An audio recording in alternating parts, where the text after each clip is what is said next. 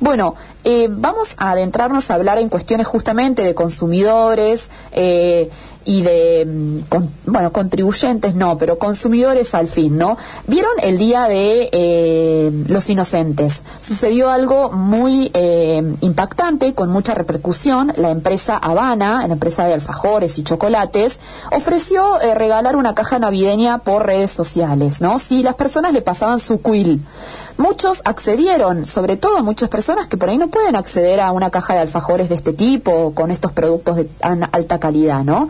Bueno, después dijeron que era una broma por el Día de los Inocentes, esto generó muchas controversias, eh, tuvo que la empresa salir a pedir disculpas, eh, pero eh, también desde la Secretaría de Comercio Interior, a través de la Dirección Nacional de Defensa del Consumidor y Arbitraje en Consumo, imputaron a la empresa por incumplir con la oferta, ¿no? Con ofrecer cosas que no estaban disponibles, ¿no? Vamos a hablar un poquito de todos estos temas, sobre todo para tener en cuenta y prestar atención, ¿no? Cuando surgen estas publicidades engañosas, nos atiende, nos atiende el doctor eh, Héctor Polino, presidente de Consumidores Libres. Doctor Polino, ¿cómo le va? Fernanda lo saluda. Buen día. Buen día, ¿qué tal? ¿Cómo estás? Muy bien, gracias por atendernos. Em, bueno, eh, sorprendió que una empresa por ahí eh, por ahí estos pueden ser bromas de usuarios, me parece, pero realmente una empresa que se lance a pedir este tipo de, datos a los usuarios eh, generó muchas controversias, ¿no? ¿Cómo hacemos para darnos cuenta de este tipo de engaños, entre comillas? Bueno, en este caso era claramente, uno podía darse cuenta que era un engaño, porque eh, nadie va a regalar eh, una caja navideña eh, que, si le otorga el número del quit, porque podrían ser millones de los usuarios que del sistema que, que, que se le enviaran el quit y luego la empresa eh, que Sabana, que es una empresa con sede eh, central en la, Casa Central en Mar del Plata, provincia de Buenos Aires, tendría que, responder a ese ofrecimiento. Realmente, eh, acá se estaba claramente que era una publicidad engañosa. Yo cuando lo vi pensé que era, mi primera reacción es un chiste, y como una empresa va a regalar una caja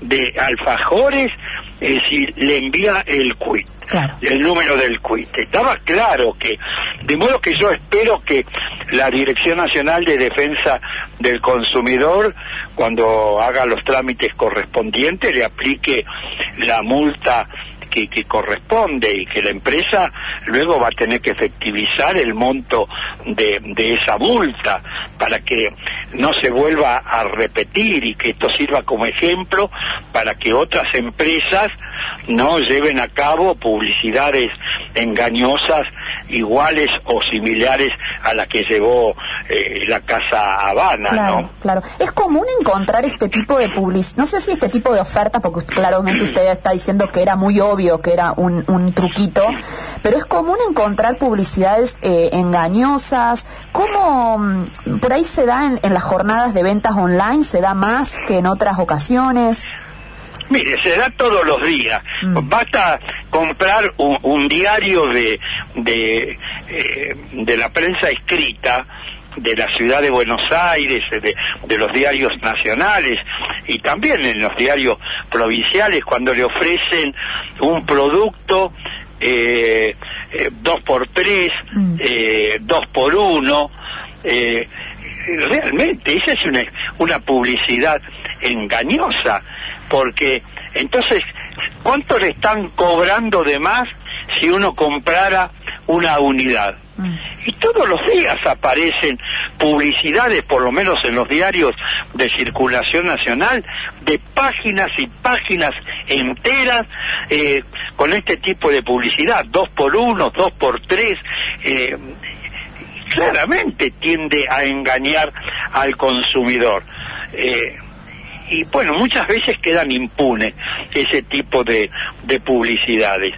Ahora, desde hace ya bastante tiempo, cuando la Dirección Nacional de Defensa del Consumidor establece una multa, la empresa antes la recurría ante la justicia, ahora tiene que pagarla. Mm. Y si considera que el monto de la, que la, que la multa no corresponde o que el monto es excesivo, primero tiene que abonarla y después puede recurrir a la justicia para que la eliminen o reduzcan el monto. Ajá. Pero esto es muy importante.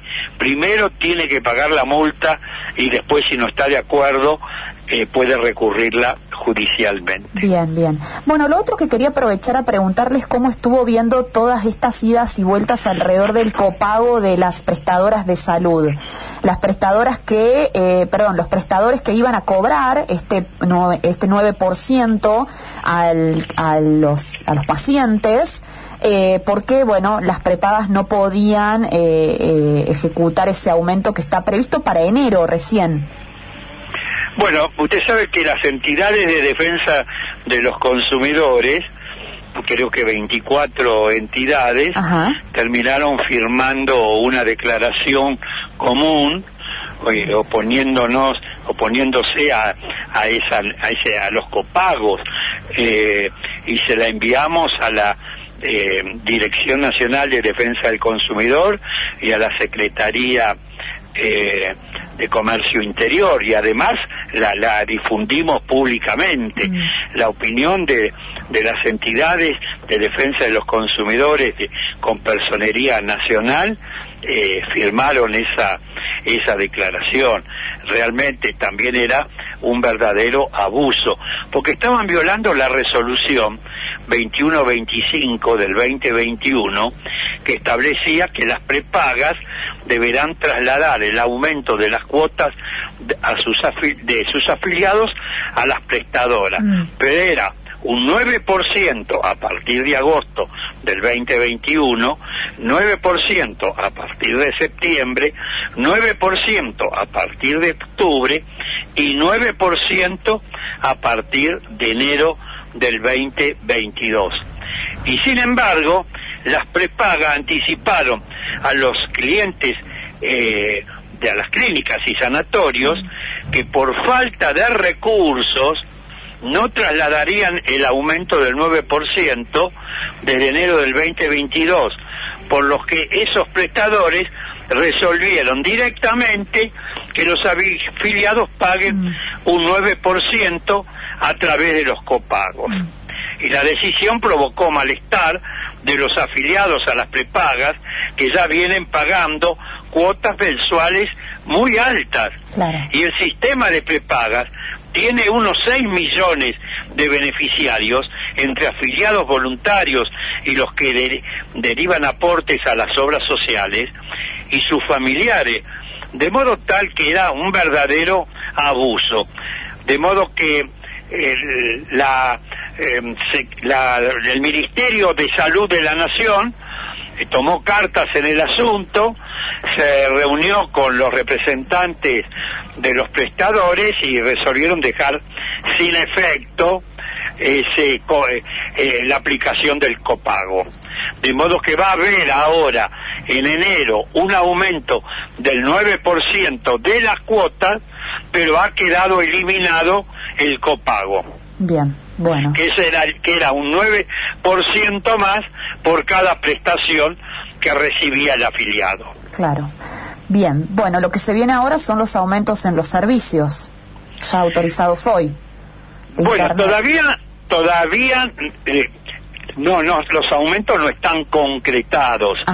Eh, se ha convocado a una audiencia pública para el día 19 de enero para discutir el nuevo cuadro tarifario para las empresas eh, transportadoras y distribuidoras del gas natural. Mm. Es importante que la mayor cantidad de, de personas se, eh, se, eh, inscriban en esa audiencia pública, que se va a llevar a cabo a través de, de la plataforma Zoom, Ajá. de modo tal que cualquier eh, eh, usuario del servicio público de gas natural que vive eh, en el país eh, puede inscribirse y escuchar, participar, opinar eh, en esa audiencia pública.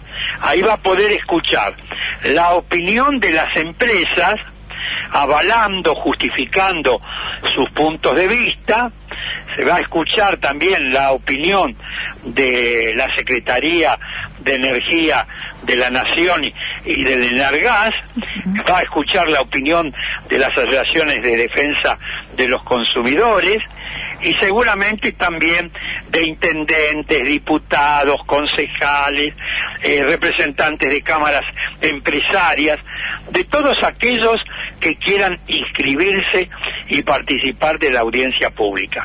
Y luego de realizada la audiencia pública el 19 de enero, la autoridad de aplicación en el ARGAS eh, sacará la resolución correspondiente, estableciendo los criterios de los, del nuevo cuadro tarifario. Eso para el gas natural. Para la energía eléctrica hay una situación difícil, distinta al gas natural, porque la energía eléctrica está dentro de la jurisdicción del gobierno nacional solamente dos empresas, Edenor y Edesur, que prestan el servicio en la ciudad de Buenos Aires y los principales partidos del conurbano bonaerense.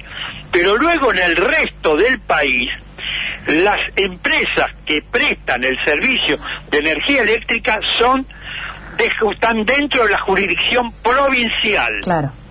Y son empresas comerciales o hay cooperativas eléctricas.